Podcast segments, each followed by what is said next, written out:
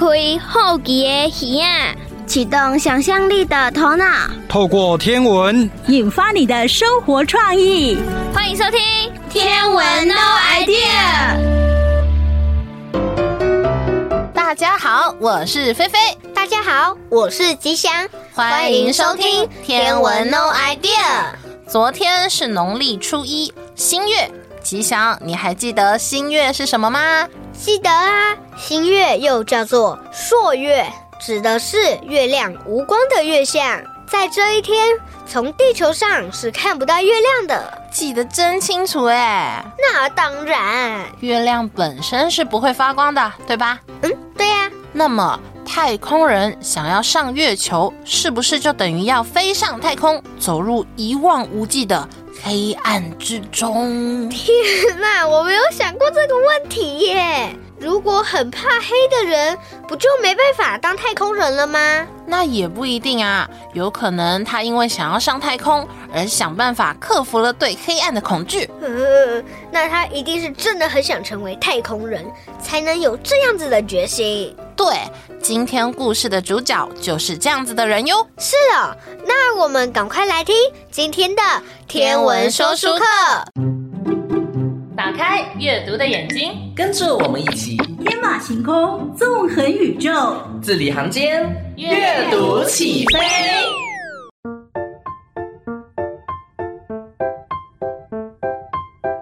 美瑶姐姐，我们一起来看绘本吧。好哦，好哦。哎，你今天带了哪本书来啊？我想跟大家分享关于加拿大第一位太空人的故事。最黑暗的地方，最黑暗的地方，我觉得啊，我家最暗的地方就是我睡觉的房间了。子颖啊，你晚上睡觉的时候会怕黑吗？不会啊，我觉得暗暗的比较好睡啊。可是美瑶姐姐，你知道吗？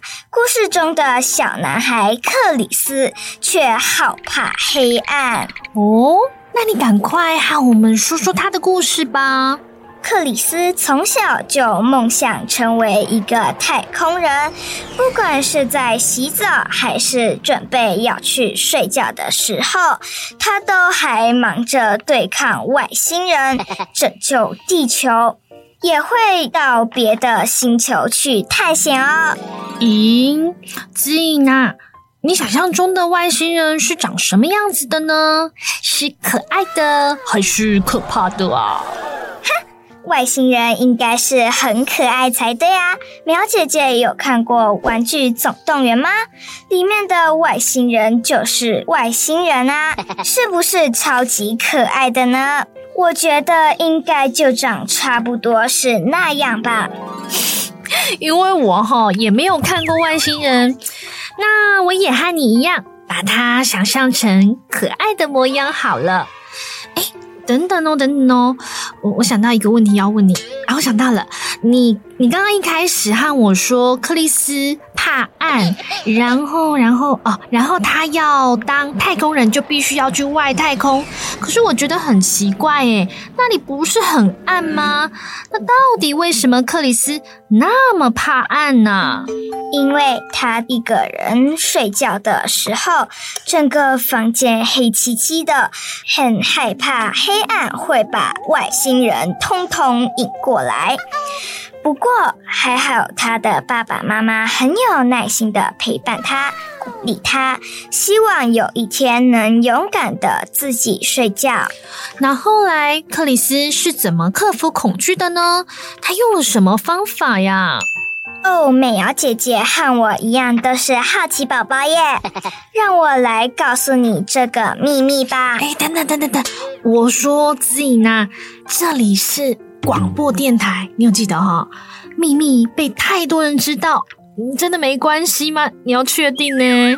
好啦，其实也不能算是秘密啦，那你就小小声的告诉我吧。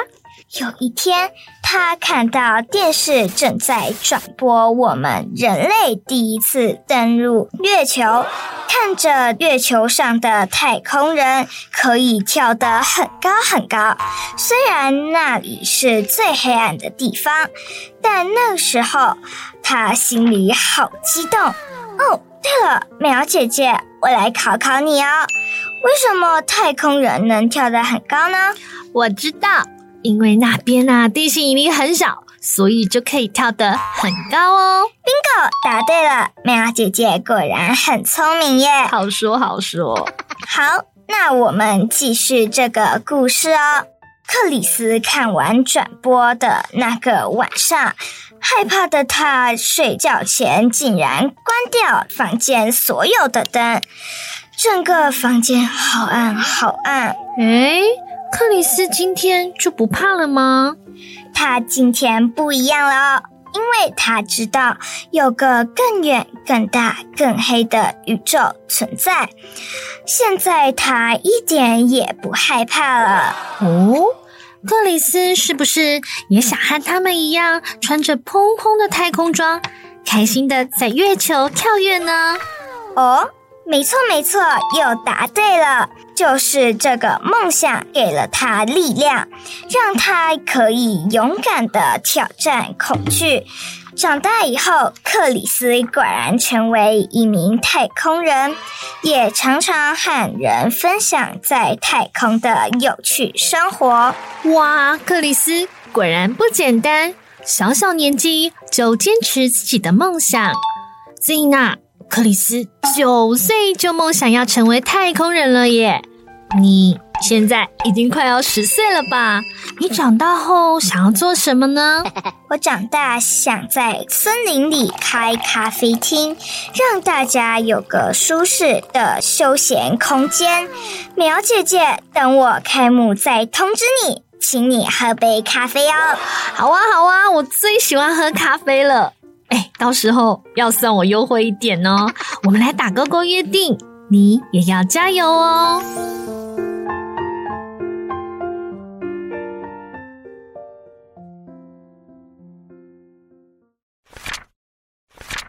最黑暗的地方，加拿大第一位太空人的故事。克里斯是太空人，一个重要又非常忙碌的太空人。该洗澡的时候，他对妈妈说：“我很想去，可是我正在拯救被外星人攻击的星球。”洗完澡，该上床睡觉的时候，他很有礼貌地对爸爸说：“很抱歉。”没有办法，我正要去火星。太空人有忙不完的工作，所以太空人不喜欢睡觉。他的父母却很想睡觉。你长大了，克里斯的爸爸说，你得在自己的床上睡觉。克里斯试过了，他真的试过了。可是他的房间黑漆漆的，好暗好暗。那种黑暗会把可怕的外星人都吸引过来。可是他的爸爸妈妈很坚持，克里斯今晚非要在自己的床上睡觉不可。爸爸妈妈为他检查了床下和衣橱，还有他放内裤的抽屉。他们大声宣布，这个房间完全没有外星人。他们为克里斯盖好棉被，点亮夜灯。他们甚至还给他一个很特别的铃铛，以防万一。他们把铃铛带走了，然后克里斯的爸爸对他说了一些比黑暗更让他害怕的话：“小伙子，你要是再睁开眼睛，我们明天就会累得连走到隔壁邻居的力气都没有了。但是明天是个特别的日子，非常特别的日子。”克里斯非去隔壁邻居家不可，这件事和他的人生很有密切的关系。所以克里斯只好乖乖躺在自己的床上，没有再睁开眼睛。他过了很久才睡着，而当他沉睡后，他做了自己最喜欢的梦。他驾驶自己的太空船飞到月球上。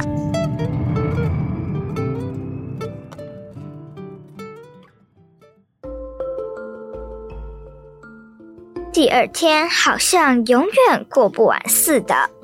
不过，等到月亮终于在湖面闪耀，夏天的微风轻轻拂过树叶时，克里斯就飞奔到隔壁邻居家。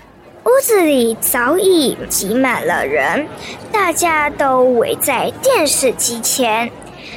那是这座岛上唯一的电视机。克里斯找到一个不会被挡到的地方，他清楚看见太空人，真实活生生的太空人，在遥远的月球现场，他们穿着蓬蓬的白色太空装，开心的跳跃。他们跳得好高，因为那里的地心引力很小。大人目瞪口呆的挤在电视机前，他们活了一辈子，从来没有想过能看见这样的画面。就连昨天晚上刚去了一趟月球的克里斯，也惊讶的合不拢嘴。他甚至完全没有注意到那里有多暗。那天晚上，克里斯做了一个小小的实验。他关掉房间所有的灯，就连夜灯也不开。整个晚上，房间黑漆漆的，好暗好暗。还是有许多看起来像小外星人的影子，什么也没有改变。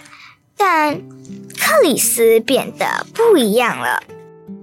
他看着那片比自己房间更广大、更深远的宇宙黑暗，却一点也不害怕。他想要探索夜空的每个角落。这是克里斯第一次看到黑暗如黑天鹅绒般的力量，神秘和美丽。他也明白。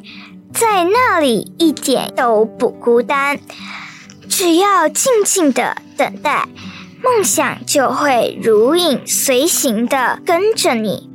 那些伟大的梦想会决定你将要成为什么样的人，那些美好的梦想也会决定你的人生。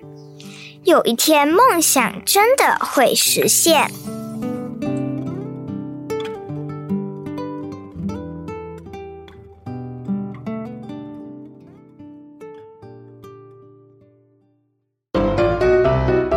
想，你记得之前我们有聊过聆听跟沟通的话题吗？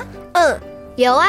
你说沟通除了语言沟通，还有肢体语言沟通跟文字沟通，很多种类哦。嘿，对，我们上次呢是着重在语言的沟通。我记得你还说了普通的讲话、广播和讲电话、演讲。这些也都是耶。嗯，对。那我们今天呢，就跟着妹妹继续往下深入的探讨。哈，啊，不就是讲话沟通吗？还有什么需要注意的？当然有呀。今天妹妹要跟我们聊的呢，就是说话的艺术。说话的艺术？哈，说话跟艺术有什么关系嘞？为了快点解答你的疑惑，我们快点来听今天的天文妹妹养成记。好哦，跟着妹妹一起从零开始学。妹妹妹妹妹妹妹妹妹妹。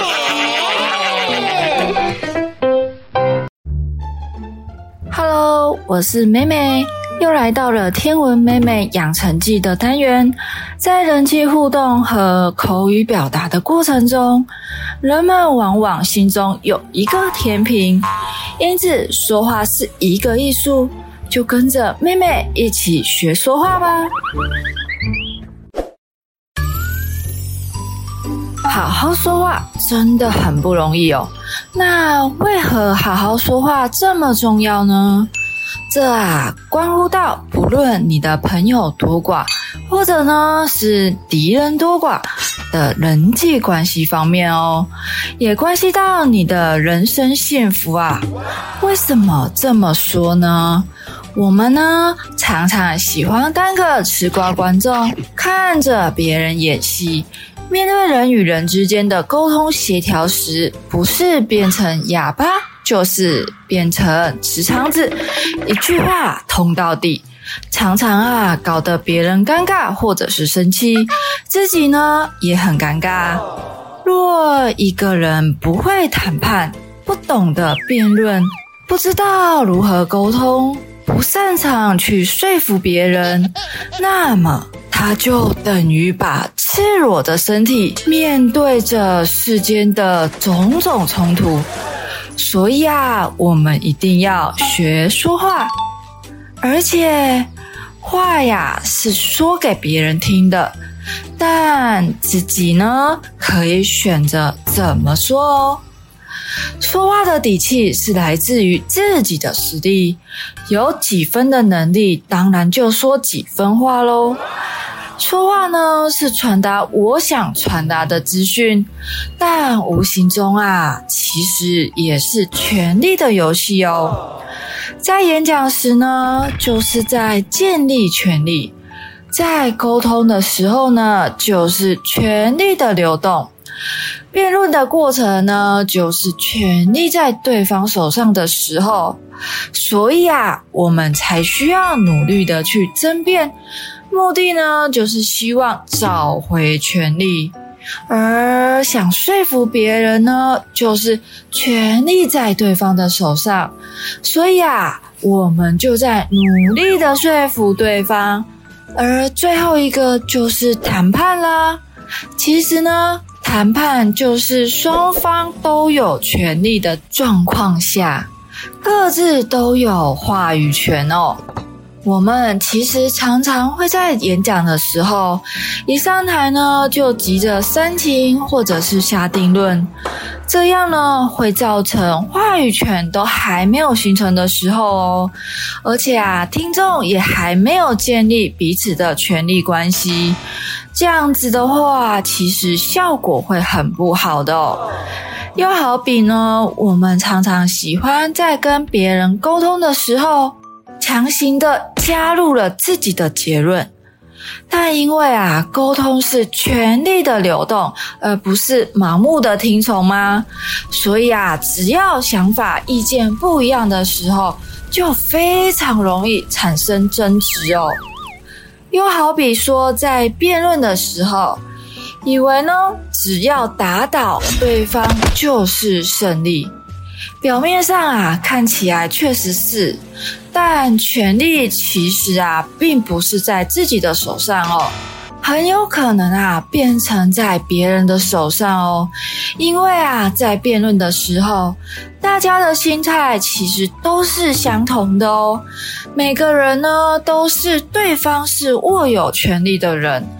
所以啊，真正重要的是如何把权力适当的转移到自己的手上哦。靠的不是蛮横直冲，而是啊说话的技巧以及聪明的脑袋呢。大家是否有过这样的经验呢？就是啊，在跟朋友聊天聊着聊着，发现呢，你可能觉得没有什么。但往往口不择言的状况下得罪了其他人，然后呢，别人质疑你的时候，你便产生了这句话：“我又没有说什么，你干嘛生气啊？”那为何被质疑呢？又为何会发生呢？妹妹啊，从心理学的角度发现啊，有三种说话是最让人不舒服的哦。第一种，想要表达关心，但在别人听起来却是指手画脚；第二种，想要表达安慰，在别人听起来却是在说风凉话；第三种，想要表达委婉的礼貌，在别人听起来呀，却是有目的性的。其实啊，要解决这些问题，有个小诀窍哦。举个例子来说，你这人怎么这样啊？你可以换成这样说：你这样让我很为难呢。又或者，没事的，我是过来人啦，这些都是小事。可以换成这样说：哎。我知道你花了很多的精神体力在这件事情上，但结果啊却变成了这样，真的是非常的可惜耶。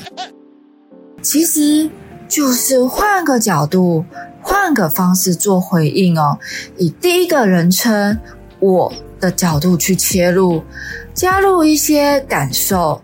这样啊，不仅可以帮助你在说话上赢得别人的认可，而且啊，还不会到处得罪人哟。又来到了单元的尾声，下一集呢，美美会遇到什么事情呢？那我们下次在空中相见喽，拜拜。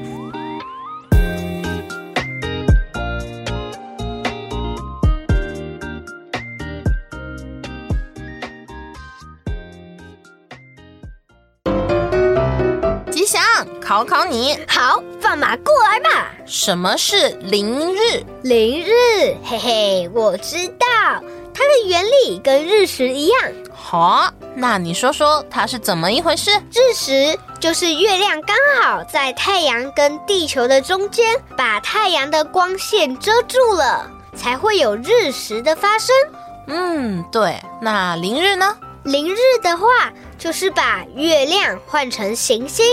台湾能看到的只有金星跟水星，那它们的大小跟距离？嘿嘿，对对对对对对对，金星跟水星比较小，而且离地球比较远，所以从地球看过去就只有一个小小的黑点。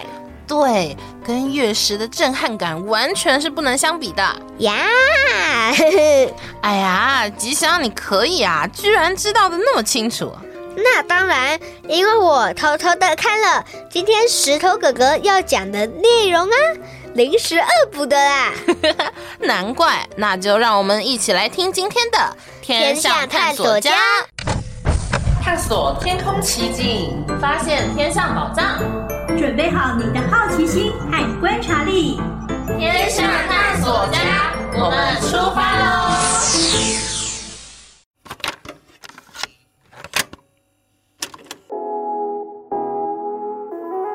欢迎收听《天象探索家》，我是喜欢看百变天空的石头哥哥。在每一集当中，我都跟大家一起探索一个在天空发生的特殊现象。当这些天空现象发生的时候，我们除了可以看热闹以外，也能够看出门道哦。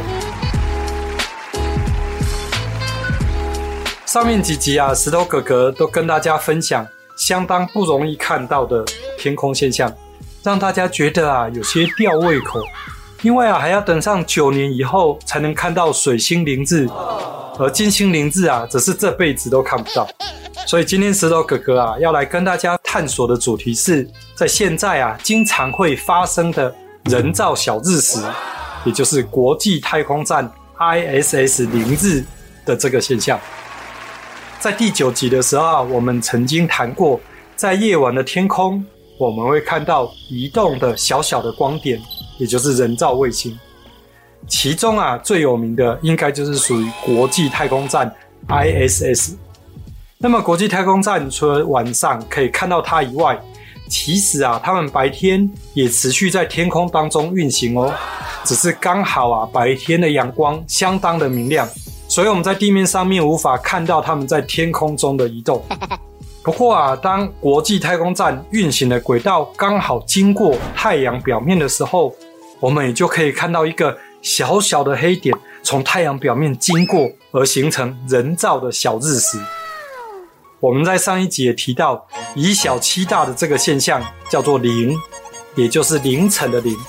所以这个现象呢，它的名称就叫做国际太空站凌日，或者是用 ISS 凌日来称呼这个天象。那么要怎么看到 ISS 凌日呢？在设备上面啊，我们需要一个能够追踪太阳的天文望远镜。因为我们太阳呢，会慢慢的在天空由东向西移动，所以我们天文望远镜上面要有一组控制器跟马达，能够让望远镜的镜头跟着太阳在天空中移动。这样子啊，从望远镜里面看起来，太阳啊就会一直在视野的中央。另外啊，天文望远镜前面一定要有合格的太阳滤镜，这个相当重要哦。如果没有合格的太阳滤镜在望远镜前面，那么你一辈子就只会有两次机会可以看到太阳，一次是左眼，一次是右眼。你会说石头哥哥，这个梗上次已经用过了啦。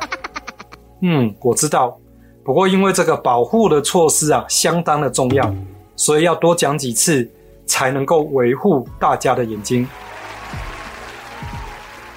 因为呢，国际太空站从太阳表面经过的时间通常只有零点五秒左右。所以石头哥哥呢，都会在天文望远镜的目镜上面架设手机架，然后将手机呢固定在手机架上面，就使用手机的相机功能进行录影。录影完之后，我们再用慢速播放的方式来寻找国际太空站的影像。这样子还有另外一个好处是，我们可以跟别人证实说，我真的有看到国际太空站凌日哦。嗯，不过话说回来，应该不算是看到。国际太空站零日这个现象，而是录影录到了这个现象才对。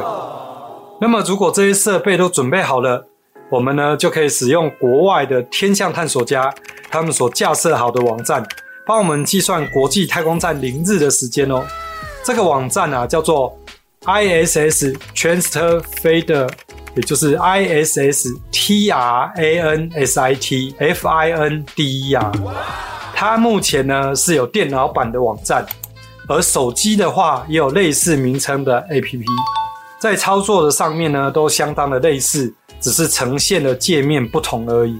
所以如果你现在手边有电脑或是手机，你就可以用上面的网页浏览器，打上 ISS T R A N S I T F I N D E R，你就会发现到它的画面呢相当的简单。只要按照上面的标示一二三的步骤，就可以轻松的查询最近你住家附近国际太空站凌日的时间哦。那么我们假设你现在已经打开了这个画面，首先呢，你要先输入所在位置的经纬度，你可以用手动输入，使用地图标示，或者是按下 Auto Detect 自动侦测就可以了。第二步啊，是输入要计算的时间区间。网站预设的时间啊是两个星期。一般来说，石头哥哥都不会调整这一个资料，因为啊，人造卫星在天空当中的轨道随时都会调整。预测太久以后的时间，通常呢都不太准确。这个就跟天气预报一样，相隔的时间越久，预报的状况呢也会不准确，是一样的。那么第三个步骤呢，你可以输入你要计算离你家多远之内的国际太空站凌日现象。如果你不想跑太远，你可以输入四十或者是二十公里。不过啊，这样计算出来的资料呢，就会相对的减少。最后啊，只要你按下了计算 calculator，网站呢马上就会算出最近两个礼拜会发生在你家附近的。国际太空站零日事件的时间。不过，如果你也跟着石头哥哥一起操作刚刚的界面的话，你就会发现这个网站啊，不只有计算出国际太空站零日的事件，还包括了零月事件，也就是从月球表面经过的这个事件。而且呢，现在的网站的功能已经更新了，除了可以计算国际太空站以外，它还包含了哈勃太空望远镜以及天宫太空站。所以啊，我们可以看到的凌日事件，其实呢就变得相当的多了。那么，当你让网站呢算出太空站凌日的事件资料以后，你就可以先选择一个凌日事件的资料来看。你会看到最左边呢有个大图，它是代表的这个事件发生的样子。如果是国际太空站从太阳的边缘经过，然后它就会显示 Sun Close Pass。如果是从月亮旁边经过的话，它就会出现 Moon Close Path。如果这个大图显示国际太空站从太阳表面或者是月球表面经过的话，那么旁边的英文就会出现的是 Sun Transit 或者是 Moon Transit。这些文字资料啊，还会包括发生的日期、实际的时间、这时候太阳的高度角以及方位。然后还有你这个地方离零日的中心有多远？那么如果你看不懂这些文字资料的话，你也可以点选下面的 Show on Map，点下去以后，你就会在地图上面看到你家的位置和零日中心线的地方，你就可以评估是不是要出门一趟来等候这个天空现象。基本上面呢，只要进入这个地图上面红色的区域，都可以看得到凌日的现象。那如果你是站在这个红色区域的正中央的话，那么你就可以看到国际太空站是从太阳表面的正中间经过。那么越靠近呢，红色区域的边缘，你看到的呢，就是国际太空站它会从太阳的边缘经过，而且呢，还可能因为预报会有些小误差，你就会再看不到这个事件了。那么，如果你的设备已经准备好了，这几天也刚好在住家附近有国际太空站零日的现象要发生，那么石头哥哥建议你最好能够提早一个小时呢抵达预计的时间，因为啊零日带的范围呢通常有十公里的宽度，所以你要在这个预定的时间里面找一个安全的区域，而且呢太阳不会被树木或者是建筑物遮蔽。当望远镜架设好了以后，请记得一定要在望远镜的镜头前面放上太阳滤镜，这个呢相当的重要，要不然啊，你一辈子，呃，OK OK，我想你应该知道我的意思，就只会有两次机会。再来呢，我们用安全的方法把太阳移动到目镜的正中央，调整好焦距，之后再加上手机跟手机架，开启手机的录影模式。那么，因为通常手机都是自动曝光，而且自动对焦，石头哥哥啊也会用手指在荧幕上面的太阳边缘按一下，让相机呢有准确的对焦跟曝光。那如果画面上面的太阳看起来还是太明亮的话，那么你可能就要用手动的方式来降低曝光。这样子啊，当国际太空站经过的时候，你才比较容易看得到。此外呢，石头哥哥也建议你在预报前的三分钟就开始让手机录影，一直录影到预报时间后的三分钟。或许呢，你在太阳底下呢没有办法直接从手机荧幕上面看到国际太空站从太阳表面经过。不过事后当你把影片慢速播放，而且耐心的寻找的时候，应该就可以在影片当中找到国际太空站的身影哦。石头哥哥也建议你可以先上网搜寻 ISS 零日的影片，看看别人拍起来的国际太空站零日它的实际画面哦。那么，如果接下来你也捕捉到这个精彩的一刻，也希望呢你能够跟石头哥哥还有所有的听众一起来分享。那么这一集的天象探索家就跟大家探索到这边，希望你能够持续的打开眼睛，留意周遭环境的变化。跟我一起成为天象探索家，我是石头哥哥，我们下次见。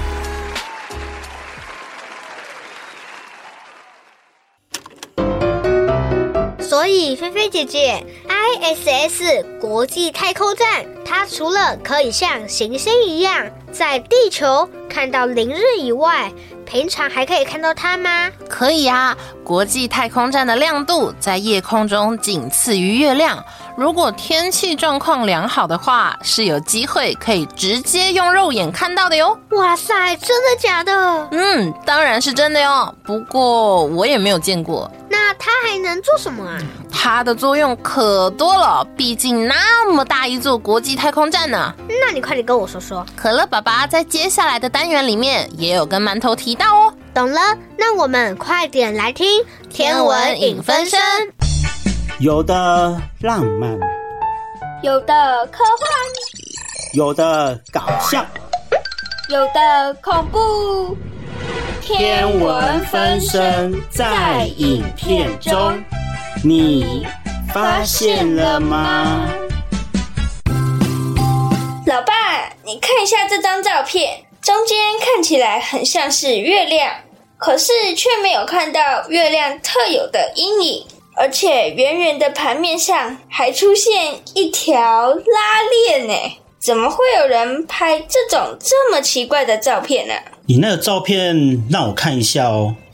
哎，馒头，你说的这个圆圆白白、没有阴影、有着漂亮盘面的，那是减光过后的太阳啦。至于那条你说很像拉链的，其实是多重曝光后的 ISS 啦。ISS 该不会是像 IS 那样的恐怖组织吧？哦，谁会去太阳上面当恐怖组织啊？ISS 其实是国际太空站 （International Space Station） 的缩写。国际太空站是像高速公路的休息站一样，让太空人可以停留稍作休息的吗？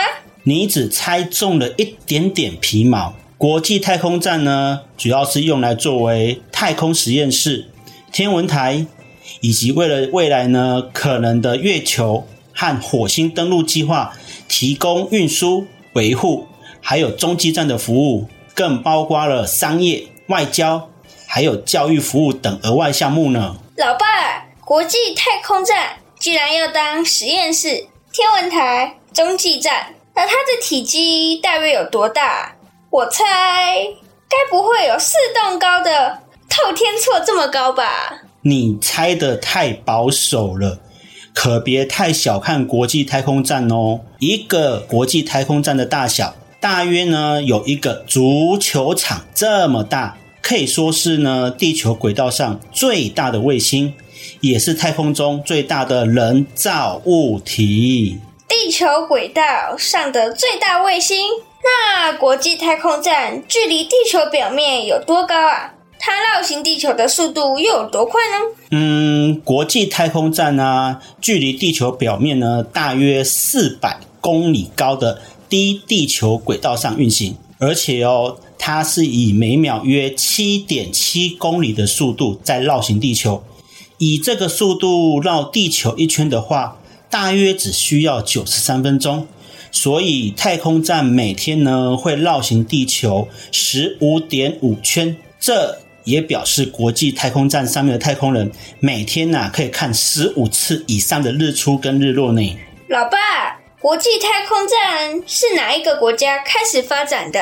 其实应该说，最初设立太空站的想法是源自于冷战时期美国和苏联的太空竞赛。太空竞赛。我记得当时的美国成功让太空人登陆月球，那太空站该不会是跟苏联有关系吧？在第二次世界大战之后呢，美国和苏联这两个国家在彼此敌对的冷战情况下，积极的展开啊太空竞赛。苏联呢，先在一九五七年发射第一颗人造卫星史普尼克号，那四年后，一九六一年。又率先把太空人送上太空，而美国呢，为了挽回颜面而展开大胆的登月计划。尤其是啊，阿姆斯壮更成功在一九六九年成为第一位踏上月球的人类呢。那苏联要用什么扳回一城呢？当然就是太空站喽，建造一个可以长期停留的太空基地。而且苏联的太空站计划还用了一个很酷的名称哦，叫做“礼”。炮计划。美国的是阿波罗计划，苏联却是礼炮计划。该不会是举行隆重典礼或欢迎贵宾，表示敬礼时所放置的炮吧？正是你说的这个礼炮。不过呢，在一九八五年六月的时候，苏联的礼炮七号太空站呢，突然和地面控制中心失去了联系，甚至有可能会坠落。刚好美国呢，也在隔年的一九八六年宣布要发射挑战者号太空梭。虽然不知道美国的目的是什么，可是苏联呢，却觉得这是一大威胁。很怕之前呢所收集到的太空机密资料会双手奉给敌人美国，所以苏联宁为玉碎不为瓦全，就想要把礼炮七号啊强行击落。后来哦还拍成一部电影，那刚好电影的名称吼叫做《太空救援》。好怪哦，苏联不是要将礼炮计划强行击落了？为什么电影的名称却取作《太空救援》？是要救援什么啊？刚才不是有谈到礼炮七号太空站突然和地面控制中心失去了联系吗？于是呢，苏联为了防止礼炮七号落入美国手中，就重新呢启用被停飞的太空人贾尼别克夫以及随行工程师尤维克多萨维尼赫。这两个人搭乘联盟 T 十三号呢飞船前去维修礼炮七号。那苏联这两位太空人是因为上太空站维修失败，所以苏联才要宁为玉碎不为瓦全吗？当然不是喽。在《太空救援》这部电影当中，苏联这两位太空人啊，经历了飞船与太空站的手动对接，太空站的寒流来袭。太空站啊失火烧伤，以及太阳能充电系统失灵等一系列的危机，这些问题啊都被他们一一解决了。可是呢，正当他们准备返航的时候，却被告知太空站即将被击落。当时的苏联不会觉得这样太可惜吗？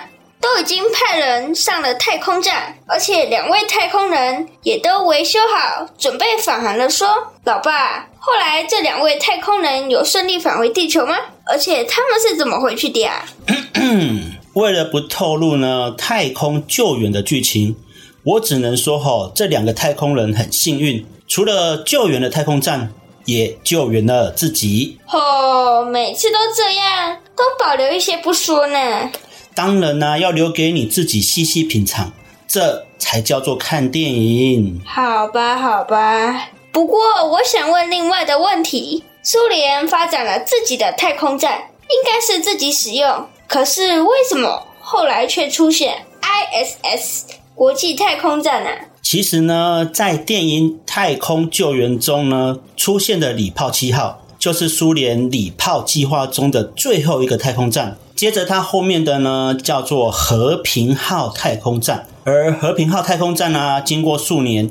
由多个模组呢，在轨道上组装而成，它可是人类首个可以长期居住的空间研究中心哦。这我在书上有看过，和平号太空站曾经保持着。九年又三百五十八天，人类在太空最长连续逗留的记录。通过多国合作，和平号太空站也曾经待过多国的太空人。那 ISS 国际太空站呢？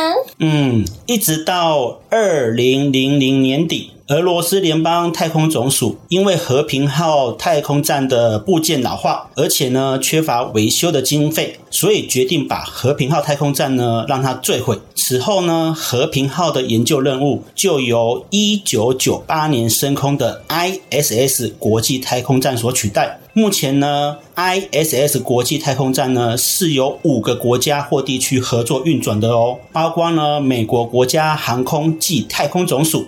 俄罗斯航太国家集团、日本宇宙航空研究开发机构、加拿大太空总署以及欧洲太空总署，听起来不再是冷战时期的太空竞争，而是各国之间的太空合作耶。嗯，目前是如此，没错，希望未来也是如此。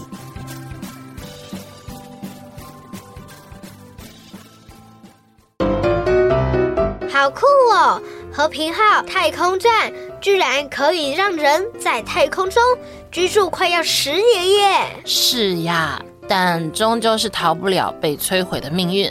会不会在多年以后，还会有除了 ISS 国际太空站以外的太空站出现呢？这个我就不知道喽。好啦，今天的节目又接近尾声喽，大家记得快去天有奖征答赢奖品，在 LINE 官方账号还有嘉义市天文协会的 FB 上面就可以找到连结喽。是的，打开手机，在 LINE 添加好友的地方搜寻小老鼠 astrono idea 就可以加入天文 No Idea 的官方账号，里面会有更多即时消息哦。还有，如果节目听完了还想再听，可以搜寻 Yes 五二加一分页选择天文 No Idea，就可以重新听到喽。或者是在 YouTube 搜寻侏罗城的星空，也可以回听节目哟。好啦，那欢乐的时光总是过得特别快。又到时间讲拜拜，在这里提醒大家要记得，我们的节目播出的时间是每周一和周二的中午十二点到下午一点，记得要锁定嘉乐电台 FM 九二点三。明天也有天文 No idea 哦，要记得收听哦。那我们下次再见，拜拜。文化部影视及流行音乐产业局补助直播。